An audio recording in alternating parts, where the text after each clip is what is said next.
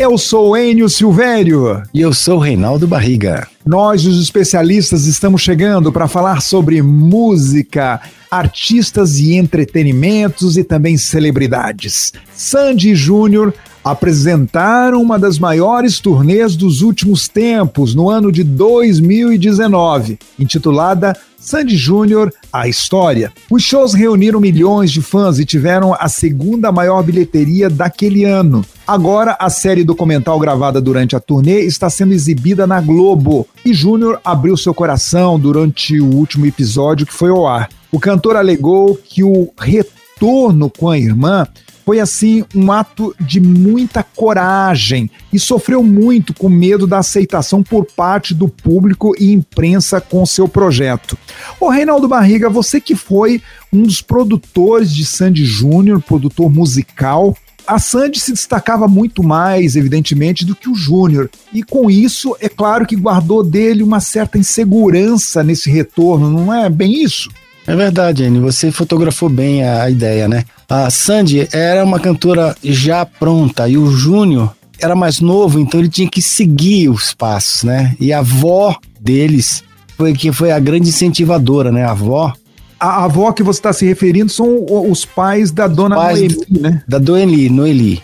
Pais Noeli, da, da dona é, do Noeli. tinha uma dupla também, ela tinha uma dupla, chamavam Zé do Rancho e Mariazinha faziam muito sucesso e cantavam aquela música da Mariquinha. E incentivavam. Abre a porta, muito. Mariquinha, não era isso? Exatamente. Então, quer dizer, os avós de Sandy Júnior já faziam uma dupla sertaneja, já fizeram no passado uma dupla sertaneja, é isso? Exatamente. E a avó, a Mariazinha, ela incentivava muito desde criancinha, o Júnior, bem pequenininho. Então a Sandy já tinha esse lado mais artista, já ela era mais velha, mais madura, mesmo criança, né? E obviamente essa diferença, né, de qualidade, digamos assim, né, é, deixou o Júnior um pouco assim, é, mais assim, aquele irmão protegendo a irmã, né?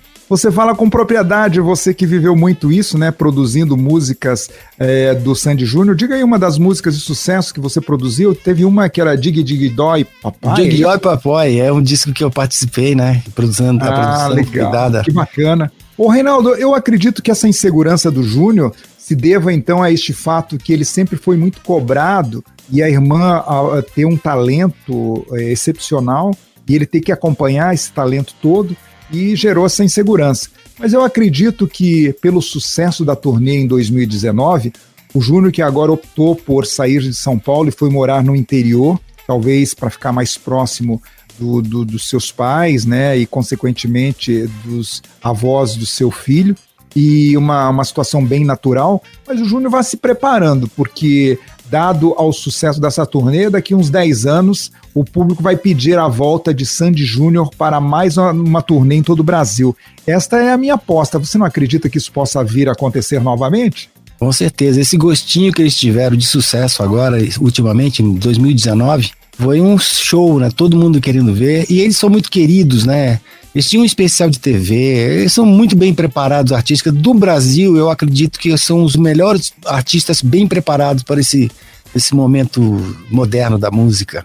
Ô, Reinaldo, falando de, de, de, da Sandy, eu ultimamente tenho visto a Sandy em um, muitos comerciais, né? Ela tá muito na mídia fazendo comercial. Você acredita que ela esteja é, atuando muito é, em comercial por quê? Tem alguma influência também? O marido dela, Lucas Lima, que é da família Lima, né? É um grande violinista, né? E arranjador provavelmente deve estar em, dentro do, do, do, universo da publicidade, deve ter muito a ver esses convites da Sandy para participar de comerciais. Muito bem, já é.